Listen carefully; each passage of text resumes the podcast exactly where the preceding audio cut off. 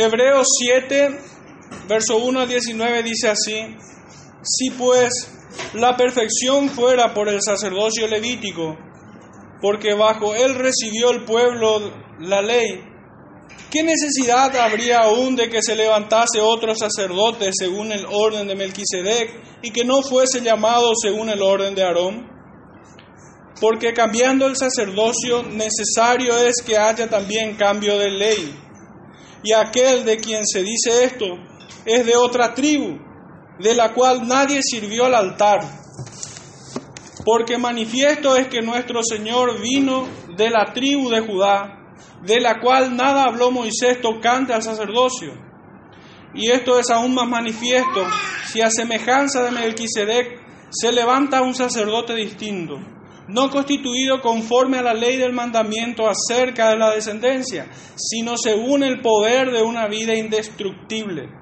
Pues se da testimonio de él, tú eres sacerdote para siempre según el orden de Melquisedec. Queda pues abrogado el mandamiento anterior a causa de su debilidad e ineficacia, pues nada perfeccionó la ley, y de la introducción de una mejor esperanza, por lo cual, por la cual nos acercamos a Dios. Pueden sentarse, hermano, el Señor bendiga su palabra.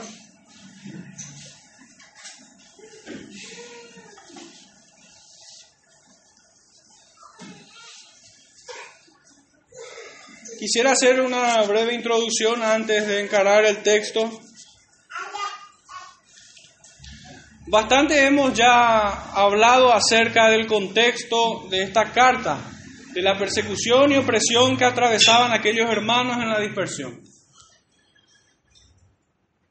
Que en medio del cansancio y el temor del peligro latente para aquellos judíos que habían venido a la verdadera fidelidad a Cristo, era volverse atrás a los viejos rudimentos del judaísmo, puntualmente bajo el sacerdocio levítico y el sistema de sacrificios que ellos tenían. En la primera sección de este capítulo 7 nos llegó con bastante claridad y fuerza la doctrina de la superioridad del sacerdocio de Melquisedec por encima de Aarón, toda la tribu de Leví e incluso del mismo Abraham. En esta sección del capítulo, que van del verso 11 al 19, se agudiza el contraste entre el sacerdocio levítico y el de Melquisedec distintos en su constitución y fuerza. Se pone aún mayor distancia entre un sacerdocio, el sacerdocio levítico y el sacerdocio de Melquisedec. referente a su constitución y su fuerza. Este sermón queda bosquejado en tres partes, refiriéndome al verso 11 y 12, la primera sección, imperfección del sacerdocio levítico. La segunda parte van del verso 13 al 14 de la tribu de Judá, sacerdote de la tribu de Judá. Y la tercera parte, que va del 15 al 19, sacerdocio según el poder de una vida indestructible. Vuelvo a repetir, este sermón entonces que va del 11 al 19 se divide en tres partes. La primera parte habla de la imperfección del sacerdocio levítico. La segunda parte, verso 11 y 12 este. La segunda parte, sacerdote de la tribu de Judá, que va del verso 12 al 14. No, perdón, 13 al 14. Y la tercera sección, la tercera parte, que va del 15 al 19, sacerdocio según el poder de una vida indestructible. Esta es la manera entonces que queda bosquejado este sermón. Y ahora sí me adentro al primer versículo, al verso 11, donde leemos, si pues la perfección fuera por el sacerdocio levítico, porque bajo él recibió el pueblo la ley, ¿qué necesidad habría aún de que se levantase otro sacerdote según el orden de Melquisedec? y que no fuese llamado según el orden de Aarón. Entendemos que todo cuanto habla del antiguo pacto era sombra de lo verdadero. De alguna manera prefiguraba a Cristo y su reino.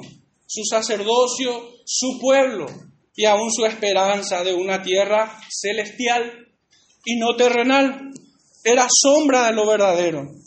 Entiéndase entonces sus leyes en este, en este punto de la escritura, ya empapándonos un poco del, del contexto, tiene que ver con las leyes ceremoniales, las promesas, así como los actores del mismo. Las leyes dadas a Moisés para su estricto cumplimiento, tales como la ordenación de sacerdotes dedicados al servicio de adoración a Dios y la administración en el templo, las exigencias y regulaciones en torno al sacrificio estaban bien estipuladas, así como la promesa de una herencia bienaventurada, como podemos recordarla en Hebreos 4.8, cuando habíamos leído de aquel reposo que no se había cumplido en Josué, sino que habría otro. Podemos ir brevemente allí. Hebreos 4.8 habíamos leído, porque si Josué hubiera dado el reposo, no hablaría después de otro día.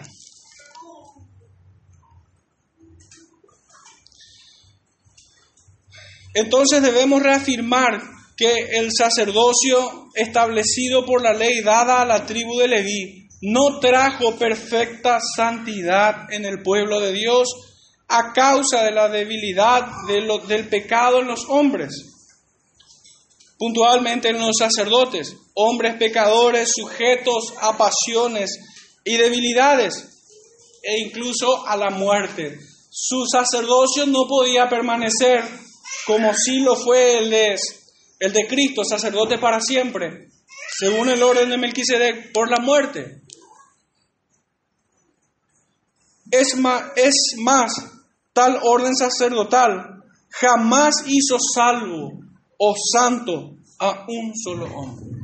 Jamás el sacerdocio levítico pudo salvar a un solo hombre, y mucho menos aún hacerlo santo. Este sacerdocio era imperfecto, pues tropezaba en el pecado de los sacerdotes. Debiéramos entonces preguntarnos, ¿de qué aprovechó entonces? ¿Para qué sirvió tal cosa?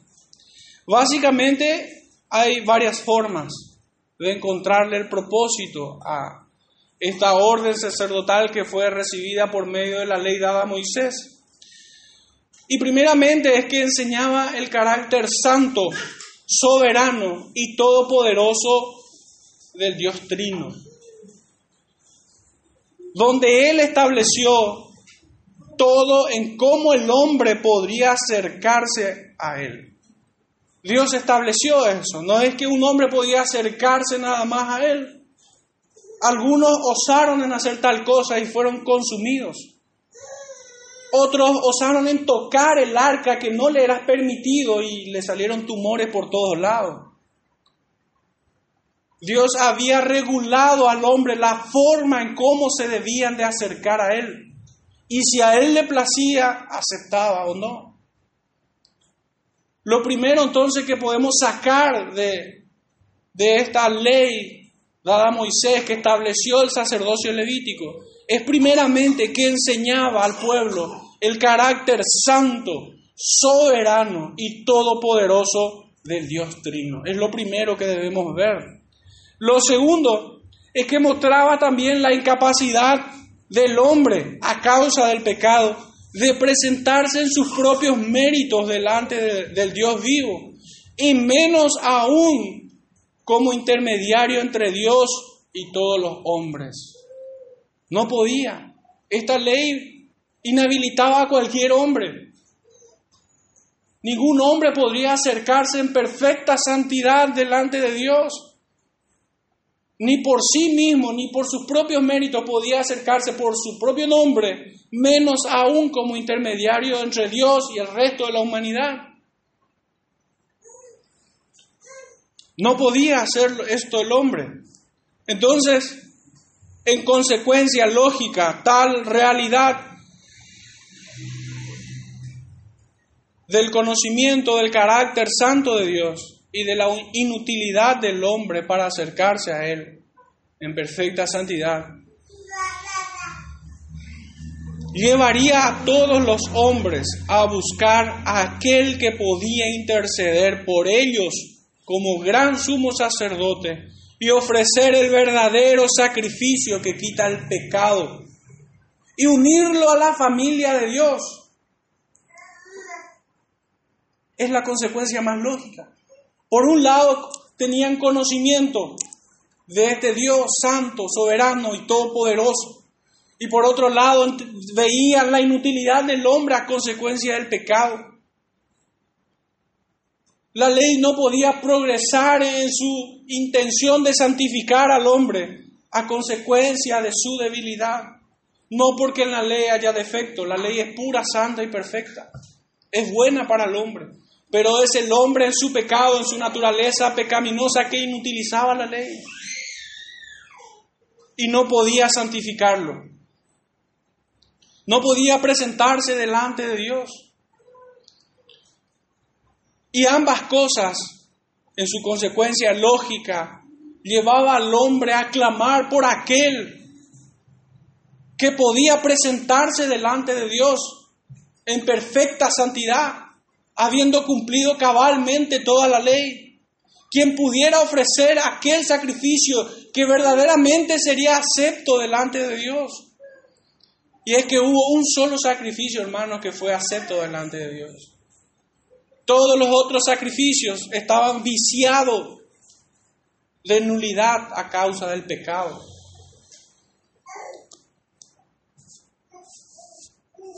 En palabras del apóstol, la ley vino a ser un ayo a Cristo. Porque estas leyes mostraban de la necesidad de un mediador, de un nuevo y mejor pacto, porque no había forma de que el hombre pudiera llegar a Dios de otra manera, si no fuera a través de Cristo, del Cordero de Dios que quita el pecado del mundo. Fue el único sacrificio, fue sobre quien se dijo única, por única vez, este es mi Hijo amado en quien tengo complacencia. Esto se encuentra reflejado perfectamente en Gálatas 3, 22 al 29, que sería oportuno ir brevemente. Gálatas capítulo 3, verso 22 al 29, dice así, mas la escritura lo encerró todo bajo pecado para que la promesa que es por la fe en Jesucristo fuese dada a los creyentes. Pero antes que viniese la fe estábamos confinados bajo la ley, encerrados para aquella fe que iba a ser revelada.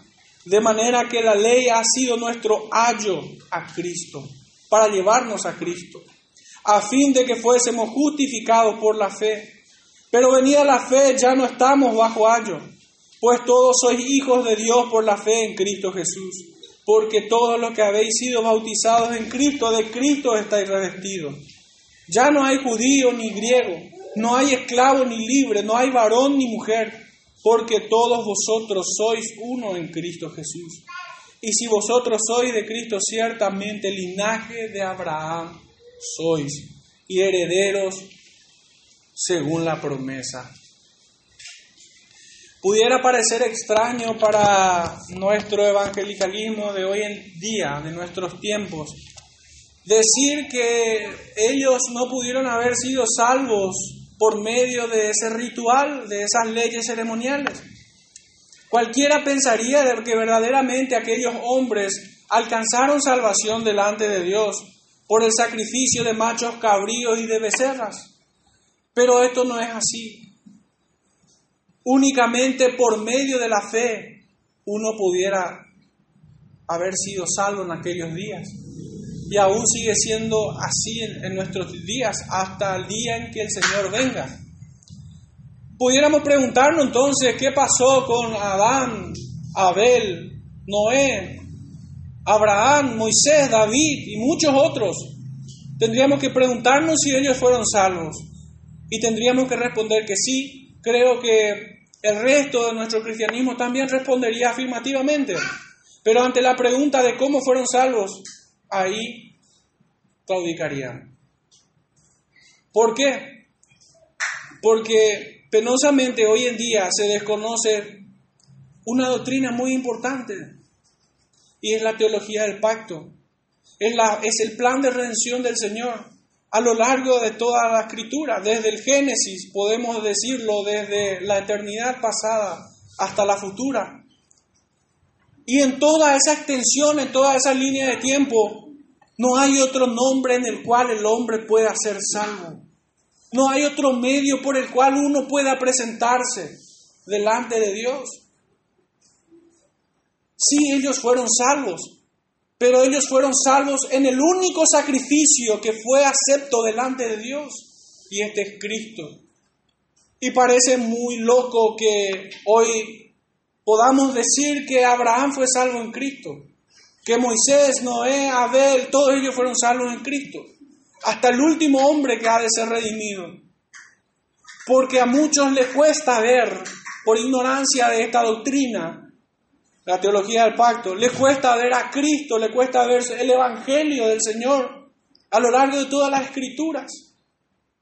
Y es un poco lo que vamos a estar tocando ya de perfil en este, en este sermón, porque definitivamente en los capítulos siguientes vamos a entrar de lleno en esta teología del pacto. Muchos de ellos no conciben la idea de que David fue salvo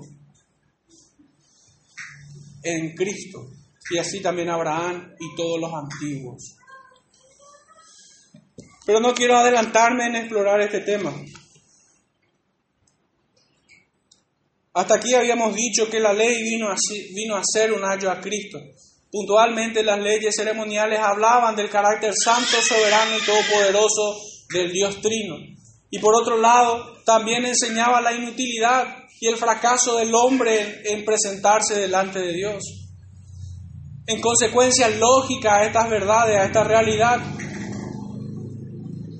ellos terminarían clamando por aquel que sí verdaderamente pudiera cumplir con los requisitos que exigía esta ley pura, santa y perfecta. Y solamente podían mirar a Cristo. De hecho, que uno de nuestros textos de concordancia de, de esta mañana es aquel donde se lee en Juan 8:56 donde el mismo Jesucristo dice, Abraham vio mi día y se gozó. Y asimismo el rey David, cuando en uno de los salmos él dice, dice mi Señor a mi Señor, la sangre de machos cabríos y becerros estaban ceremonialmente contaminados y, y no podían limpiar ni santificar al pueblo de sus pecados menos aún salvarlos. ¿Pero ellos fueron salvos? A esa pregunta debemos responder que sí. Y acá tengo algunos versículos que quisiera que me acompañen. El primero de ellos se encuentra en el libro de los Salmos, capítulo 32.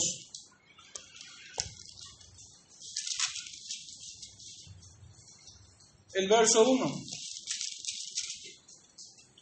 Bienaventurado aquel cuya transgresión ha sido perdonada y cubierta y cubierto su pecado. En segundo texto vamos a tratar de plantear una idea haciendo unión de ideas de todos estos versículos. Hechos 4,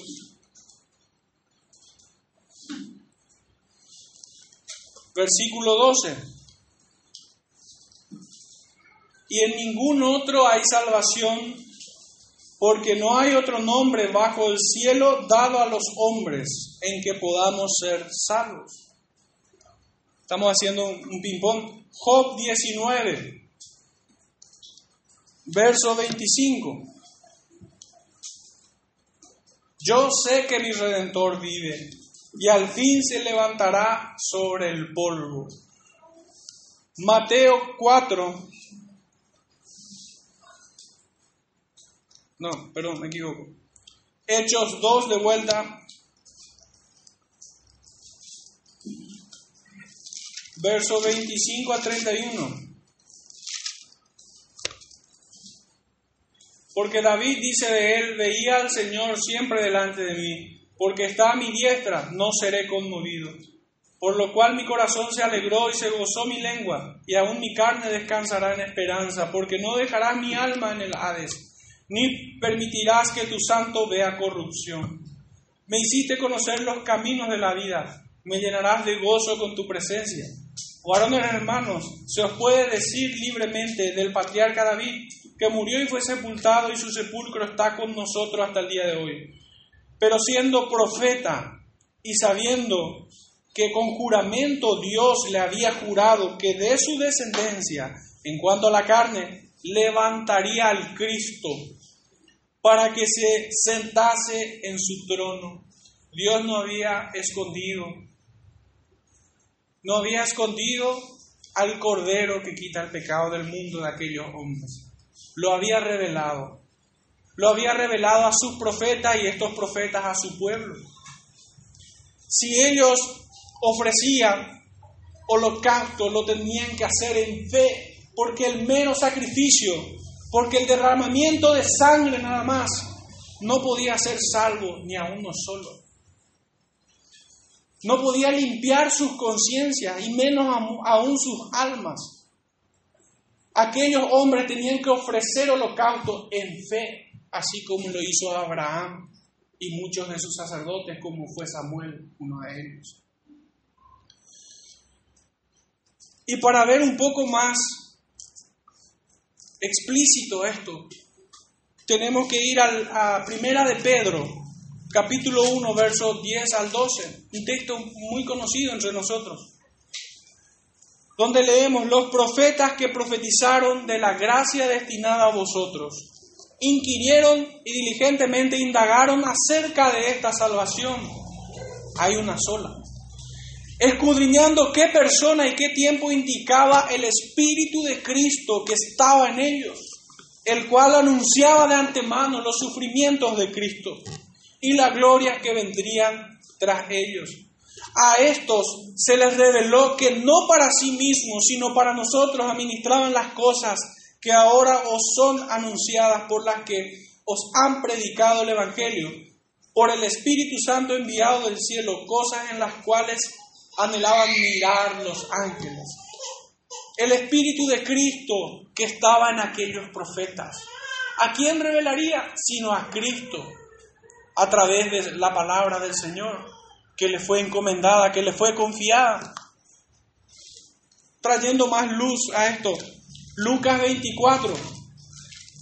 Tenemos que probar esto que hemos dicho. Si bien la propia escritura ya, ya nos ha presentado el caso, pero en Lucas 24, versos 25 al 27, nuestro Salvador Jesucristo está diciendo, entonces Él les dijo, oh insensatos y tardos de corazón, para creer todo lo que los profetas han dicho, ¿no era necesario que el Cristo padeciera estas cosas y que entrara en su gloria? Y comenzando desde Moisés y siguiendo por todos los profetas, les declaraba en todas las escrituras lo que de él decía. ¿Qué enseña Moisés y los profetas? Los salmos y toda la escritura. Podemos apropiarnos de aquella frase dicha por un antiguo. Todo versículo te lleva a Cristo. Todo versículo. Desde el Génesis hasta el Apocalipsis. Habla de Cristo. Versículos 44 al 48 del mismo capítulo.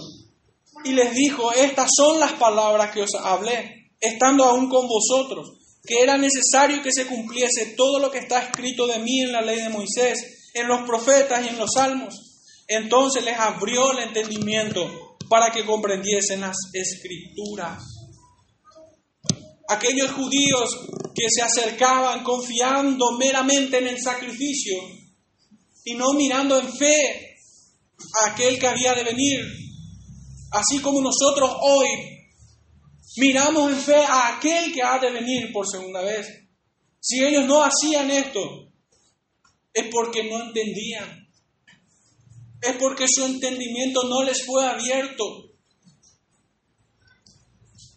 leían las escrituras, las leyes de Moisés, dadas a Moisés, de manera nublada, no veían con claridad que todo aquello apuntaba única y exclusivamente a Cristo. Un versículo aún más puntual es el que encontramos en el libro de Juan capítulo 1. Verso 43 al 45. El siguiente día quiso Jesús ir a Galilea y halló a Felipe y le dijo, sígueme. Y Felipe era de Bethsaida, la ciudad de Andrés y Pedro. Felipe halló a Natanael y le dijo, hemos hallado a aquel de quien escribió Moisés en la ley, así como los profetas, a Jesús, el hijo de José. Definitivamente no hay sombra de duda en cuanto a esto. Cristo fue revelado a aquellos hombres para salvación. Ellos debían haber mirado a aquel que había de venir, así como lo llamaban algunos de sus profetas, príncipe de paz, admirable consejero, aquel que fuera también llamado despreciado y desechado entre los hombres, varón de dolores. Así como David llamaba, dice mi Señor a mi Señor, o con el nombre con el cual Job llamó, yo sé que mi redentor vive. Aquellos hombres debieron conocer al Salvador a la manera en que les fue revelado. Si no, creyeron en vano. En el mismo libro de Juan, capítulo 8,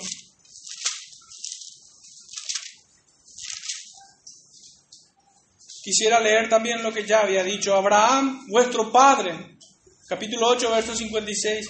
Abraham, vuestro padre, se gozó de que había de ver mi día y lo vio y se gozó. El gozo de la salvación por medio de Jesucristo en el corazón del creyente Abraham. Pues las buenas nuevas le fueron contadas a él. Él es el padre de la fe el padre de estos judíos son, es Satanás. Abraham es el padre de la fe. La propia escritura así lo llama. Y con todo derecho nosotros podemos decirlo. ¿A quién pudieran ver esos hombres de la antigüedad en el Salmo 110? Vayamos brevemente ahí, ya lo hemos leído. Pero siempre es importante refrescar la memoria. Salmo 110, verso 1 al 4. Jehová dijo a mi Señor, siéntate a mi diestra hasta que ponga a tus enemigos por estrado de tus pies.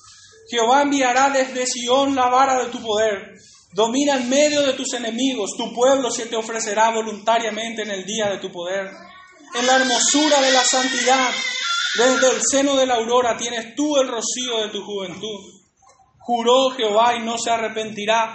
Tú eres sacerdote para siempre según el orden de Melquisedec.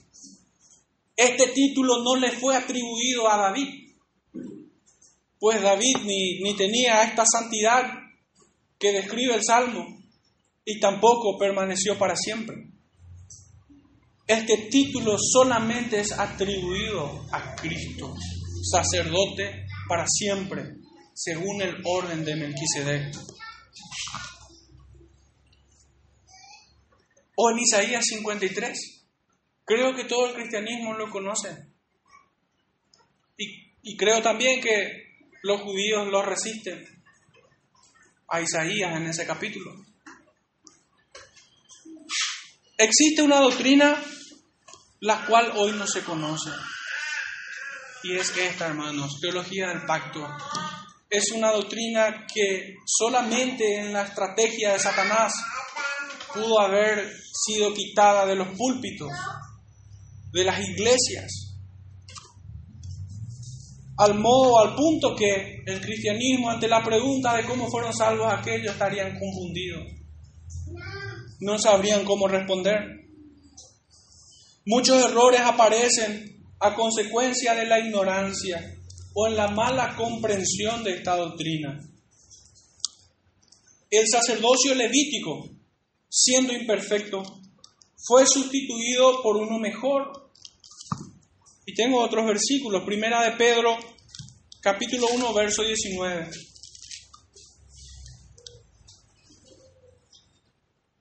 El sacerdocio levítico, entonces, siendo imperfecto, fue sustituido por uno mejor, por uno perfecto. Primera de Pedro 1.19, desde el 18. Sabiendo que fuisteis rescatados de vuestra vana manera de vivir, la cual recibiste de vuestros padres, no con cosas corruptibles como oro o plata, sino con la sangre preciosa de Cristo como de un cordero sin mancha y sin contaminación. Y nuestro texto de Hebreos capítulo 9, verso 14. Cuanto más la sangre de Cristo, el cual mediante el Espíritu Eterno se ofreció a sí mismo sin mancha a Dios, limpiará vuestras conciencias de obras muertas para que sirváis al Dios vivo? Verso 23 al 28. Fue pues necesario que las figuras de las cosas celestiales, aquellas cosas de las que estamos hablando hoy, fuesen purificadas así, pero las cosas celestiales mismas con mejores sacrificios que estos. Porque no entró Cristo en el santuario hecho de mano figura del verdadero, sino en el cielo mismo para presentarse ahora por nosotros ante Dios y no para ofrecerse muchas veces como entra el sumo sacerdote en el lugar santísimo cada año con sangre ajena. De otra manera le hubiera sido necesario padecer muchas veces desde el principio del mundo, pero ahora en la consumación de los siglos se presentó una vez para siempre por el sacrificio de sí mismo para quitar de en medio el pecado. Y de la manera que está establecido para los hombres que mueran una sola vez y después de esto el juicio Así también Cristo fue ofrecido una sola vez para llevar los pecados de, muchos y aparecerá por segunda vez sin relación con el pecado para salvar a los que le esperan. Hermanos, así como ustedes esperan a Cristo, aquellos hombres debieran esperar a Cristo, debieron haber esperado en Cristo. Que viniera por primera vez, nosotros por segunda vez ya pero es el mismo Cristo. El sacerdocio levítico, siendo abolido por el verdadero sacrificio de Cristo, continuó hasta el año 70. El servicio levítico continuó hasta el año 70, hasta que llegó su fin en la destrucción del templo en Jerusalén. Y si verdaderamente pudiera decir que Roma sirvió para algo, fue para la destrucción de ese templo. Si Roma sirvió, si fuese útil de alguna manera, lo fue allí. Para destruir aquello que apenas era la sombra de lo verdadero. Aquello por el cual el Señor dijo, lo destruiré y lo levantaré en tres días, ellos no lo entendieron ese templo ya no tenía ningún valor. Pues el verdadero templo, el verdadero Hijo, el verdadero sacrificio, el verdadero mediador está sentado en su trono después de la resurrección. Nuestro versículo 12 de nuestro texto central, 7.12, porque cambiando el sacerdocio necesario es que haya también cambio de ley Debemos centrar nuestras mentes en las leyes ceremoniales y no confundir con las leyes morales, que son eternas, que describen el carácter santo de Dios y que son los diez mandamientos. Entonces debemos centrar nuestra mente en estas leyes ceremoniales, puntualmente en este versículo, que habiendo cumplido su propósito, esto es llegado Cristo, el cumplimiento de todas las leyes, ahora es levantado y revelado con total claridad como sumo sacerdote, como podemos leer en Hebreos 7:28, porque la ley constituye sumos sacerdotes a débiles hombres, pero la palabra del juramento posterior a la ley, al Hijo, hecho perfecto para siempre. Hebreos 7:28. Y ya no es necesario que aquellas sombras viejos rudimentos por el cual el hombre se acercaba a Dios o intentaba acercarse a Dios, sino ahora teniendo libertad para entrar en el lugar santísimo por la sangre de Jesucristo. Y es así como leemos nosotros, esta es la forma en que la ley, esta ley debía entrar. Habiendo cambio de sacerdocio, es necesario que haya también cambio de ley. ¿Y de qué puntualmente estoy hablando? Hebreos 10, 19 al 22. Así que hermanos, teniendo libertad para entrar en el lugar santísimo por la sangre de Jesucristo, lugar en que solamente entraba el sumo sacerdote una vez al año. Pero esto cambió. Ahora no solo el sumo sacerdote, y no solo una vez al año, sino que en todo tiempo, pues donde leo de vuelta, así que hermanos, teniendo libertad para entrar en el lugar santísimo por la sangre de Jesucristo, por el camino nuevo y vivo que Él nos abrió a través del velo, esto es su carne, y teniendo un gran sumo sacerdote sobre la casa de Dios, acerquémonos con corazón sincero, en plena certidumbre de fe, purificados los corazones de mala conciencia y lavados los cuerpos con agua pura. Mantengamos firme sin fluctuar la profesión de nuestra esperanza, porque fiel es el que prometió. Esto es lo que había cambiado. Habíamos leído en, el comienzo de nuestro servicio de adoración el capítulo 9, donde describía el lugar santo y el lugar santísimo. Pero esto cambió, hermanos. Esto ya no puede ser así. Verdaderamente, si hay algo que, que hoy en día me entristece, pero que al mismo tiempo desafía mi dominio propio para no enfurecerme, es que el cristianismo de nuestro tiempo está gozoso porque se levante un tercer templo en Israel. Esto es aberrante. Esto es intentar sustituir este camino nuevo que Cristo abrió a través del velo. Esto es su carne. ¿Cómo pudieran de vuelta ofrecerse sacrificio? ¿Qué acaso el sacrificio de Cristo no fue suficiente? ¿Qué acaso su sangre no es lo suficientemente santa y pura para quitar el pecado? Del hombre? ¿Qué es lo que alienta a nuestro pueblo, a nuestro cristianismo hoy en día a estar enardecidos? Que el templo se construye, que el templo se construye. Ojalá tuviese Tito de vuelta y, y detenga esa construcción si se intentara construir. O si no es Tito, que fuera otro, no importa. Es aberrante tal cosa. Pero más aberrante es ver al cristianismo festejar esto que ya está la vaca sagrada, que ya está construido los pilares, que es una estupidez magnánima verdaderamente.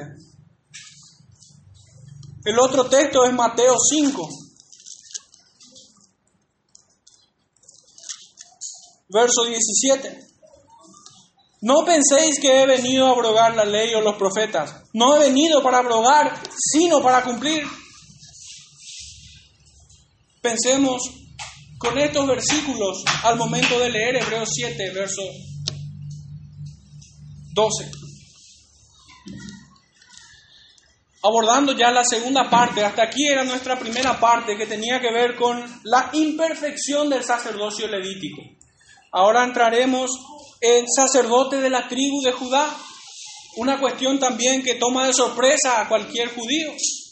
Porque todo judío, siendo instruido en la ley de Moisés, sabe que el sacerdocio correspondía al linaje de Leví, de la tribu de Aarón. Y leo los versículos 13 y 14. Y aquel de quien se dice esto es de otra tribu, de la cual nadie sirvió al altar. Porque manifiesto es que nuestro Señor vino de la tribu de Judá de la cual nada habló Moisés tocante al sacerdocio. Y por inferencia lógica también voy a decir algo referente a aquellos que creen que este Melquisedec era un hombre nacido de mujer, sujeto a pasiones y pecado. Y es que dice que proviene de la tribu de Judá. ¿Y cómo puede ser? Antes que Abraham, de la tribu de Judá. Porque hasta aquí está hablando sola y exclusivamente de Melquisedec. Pero manifiesto es a nosotros que nuestro Salvador Jesucristo es de la tribu de Judá, por lo que es mucho más sensato mirar Génesis 14, 17 al 19 como una cristofanía, este Melquisedec que se le apareció a Abraham. Hasta aquí nadie pudiera ya objetar la superioridad del sacerdocio de Melquisedec, es decir, de Cristo. En contraste al sacerdocio levítico, pero tengamos una correcta comprensión. La ley es buena, santa, pura y perfecta. En ella no hay defecto. Es el hombre quien la inutiliza en su finalidad de hacerlo santo y perfecto delante de Dios. Solo en Cristo la ley fue perfeccionada. Solamente en Cristo. No hubo otro hombre que pudiera cumplirlo. Jamás. Aún el hombre más perfecto, cuando el Señor había creado en el Génesis a Adán, había dicho que todo lo que creó era bueno y en gran manera. Tenemos otro texto donde nos dice en Eclesiastés que Dios había hecho recto al hombre. No pudiera haber existido otro hombre mejor que Adán para estar allí en el huerto, delante del Dios Todopoderoso. Dios lo había creado. Y él había tropezado. Él había caído. Pero nuestro segundo Adán es quien cumplió la ley perfectamente. Entonces, todos en el primer Adán tropezamos ante la ley. La hacemos inútil. Hoy nosotros podemos tomar a cualquier candidato de la calle, sin haber nacido de nuevo, sin haber sido regenerado, y, y enseñarle, instruirle con una instrucción militar para que obedezca la ley y no lo va a hacer. No va a poder, aunque se esfuerce con todas sus facultades mentales, emocionales, corporales, va a pecar, se va a revelar delante de Dios. Es imposible que el hombre pudiera agradar a Dios enteramente, conforme a su ley. Entonces es el hombre quien inutilizaba el propósito de la ley. Pero hay algo más que decir. Y es que hay una diferencia, otra más, en el contraste que se genera entre el sacerdocio levítico y el que es de Melquisedec.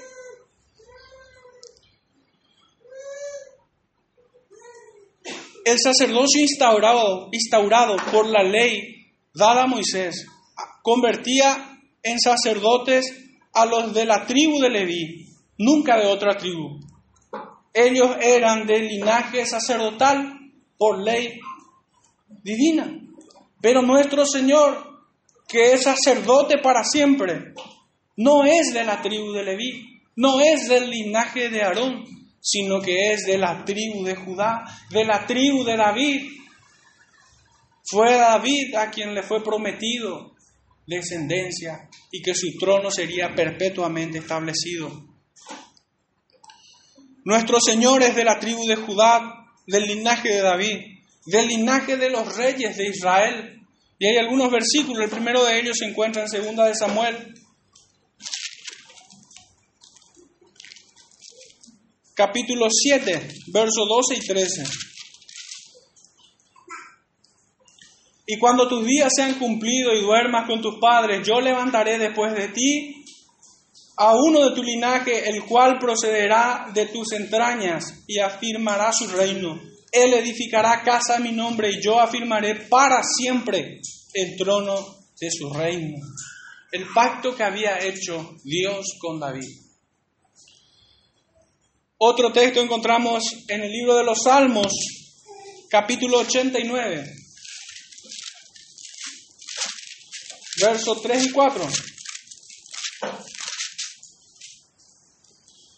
Hice pacto con mi escogido, Juré a David mi siervo diciendo, para siempre confirmaré tu descendencia y edificaré tu trono por todas las generaciones. Aquel que había de venir era sacerdote para siempre, pero también rey por toda la posteridad, por toda la eternidad. Ambas cosas se debían conjugar en aquel que había de venir. Jeremías 23, verso 5. He aquí que vienen días, dice Jehová, en que levantaré a David renuevo justo y reinará como rey, el cual será dichoso y hará juicio y justicia en la tierra. También tenemos el libro, en el libro de Miqueas. Miqueas capítulo 5, verso 2. Pero tú, Belén Efrata, pequeña para estar entre las familias de Judá, de ti me saldrá el que será Señor en Israel. Y sus salidas son desde el principio, desde los días de la eternidad. Un versículo más al respecto. Libro de Juan, capítulo 7, verso 41 y 42. Otros decían, este es el Cristo, pero algunos decían, ¿de Galilea ha de venir el Cristo? ¿No dice la escritura que del linaje de David y de la aldea de Belén, de donde era David, ha de venir el Cristo?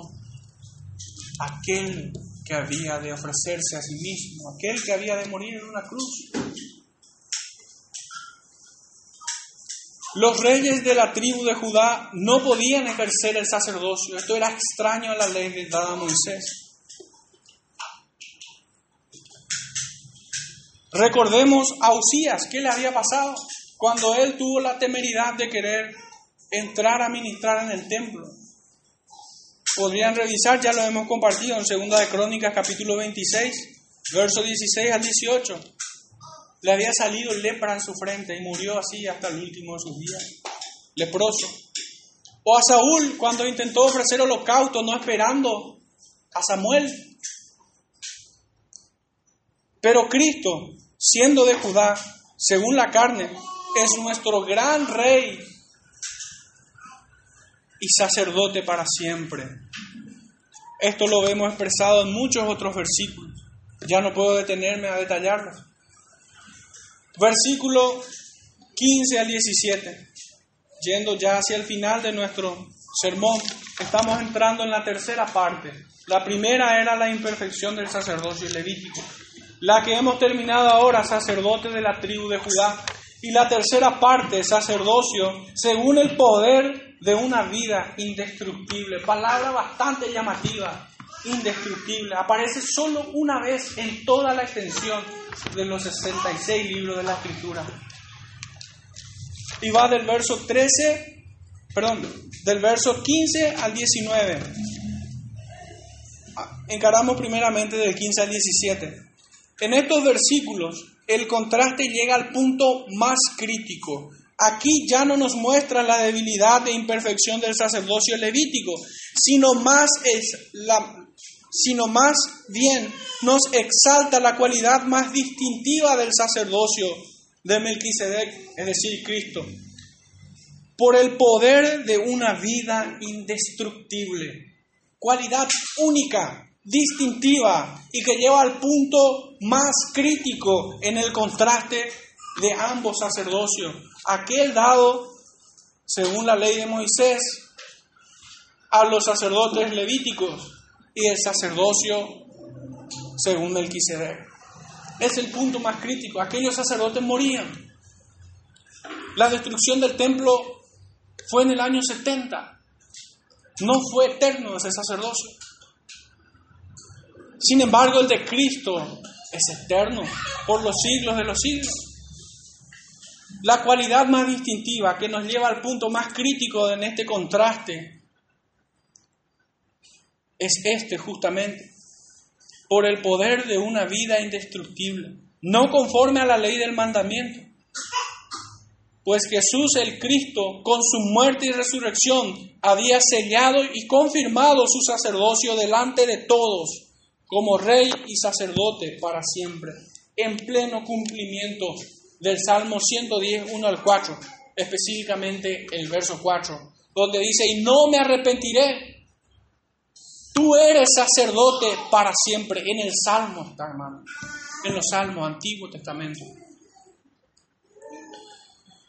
Y muchos otros textos como el de Isaías 53.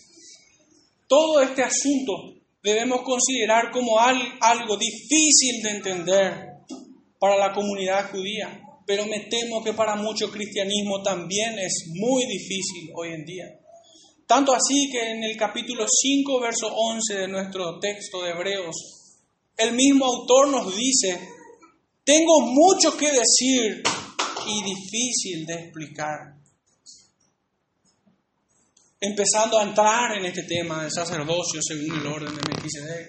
El mismo autor divino nos dice, bajo inspiración divina, que este es un tema del cual hay mucho que decir, difícil de explicar y lógicamente difícil de entender en ocasiones. El oficio levítico sacerdotal terminó con el supremo sacrificio de Cristo allí en la cruz, ofreciéndose a sí mismo en rescate de sus escogidos. Por último, versos 18 y 19 es lo más expeditivo de, todo este gran, de toda esta gran sección del capítulo 7, donde leemos, queda pues abrogado el mandamiento anterior a causa de su debilidad e ineficacia, pues nada perfeccionó la ley y de la introducción de una mejor esperanza por la cual nos acercamos a Dios. Fíjense las ideas, cómo se articula. Queda abrogado el mandamiento. Y la frase final, donde leemos la introducción de una mejor esperanza por la cual nos acercamos a Dios.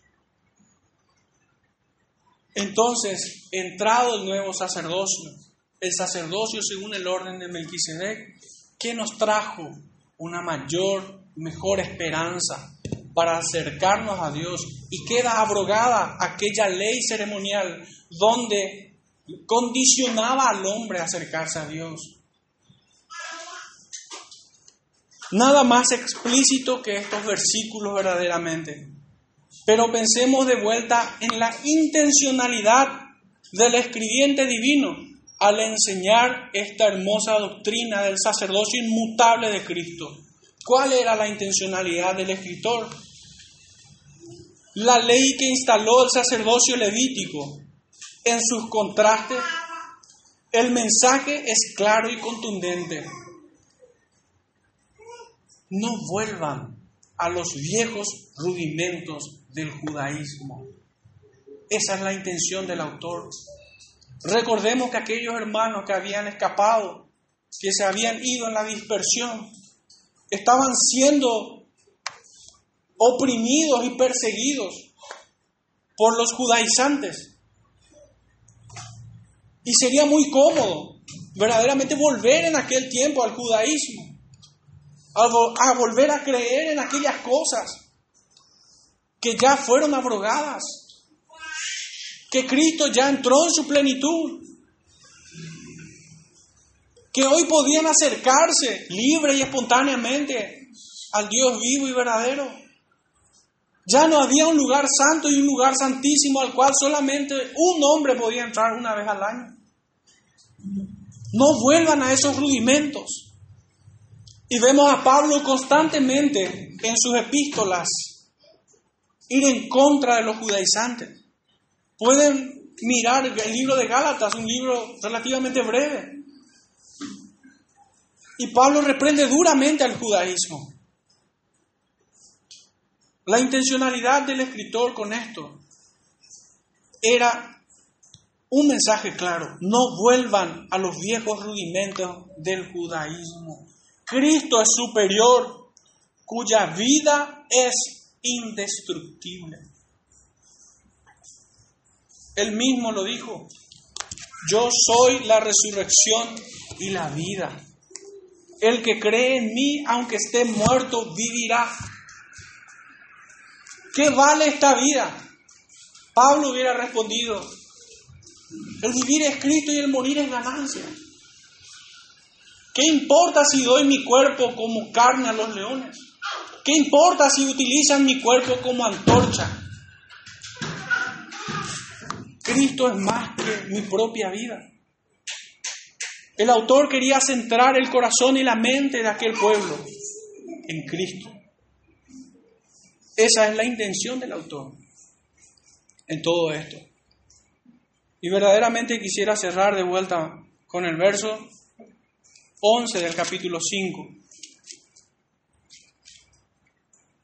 Acerca de esto tenemos mucho aún que decir y difícil de explicar. Que el Señor realmente prospere esta doctrina en medio nuestro y se pueda extender a otras personas más a través de ustedes. Oremos hermanos. Padre Santo, te damos gracias Señor por tu bendita palabra. Gracias Señor por Cristo. Gracias Señor porque no nos has abandonado en los momentos de dificultad, de tribulación y angustia. Señor, tu palabra siempre ha sido nuestra mayor esperanza y nuestro mayor consuelo. Fuera de Él, Señor, desfallecemos, pero en tu bendita promesa esperamos que nuestro Redentor vive y un día, Señor, vendrá por nosotros, el cual anhelamos. En el nombre de nuestro Salvador Jesucristo te decimos esto. Amén.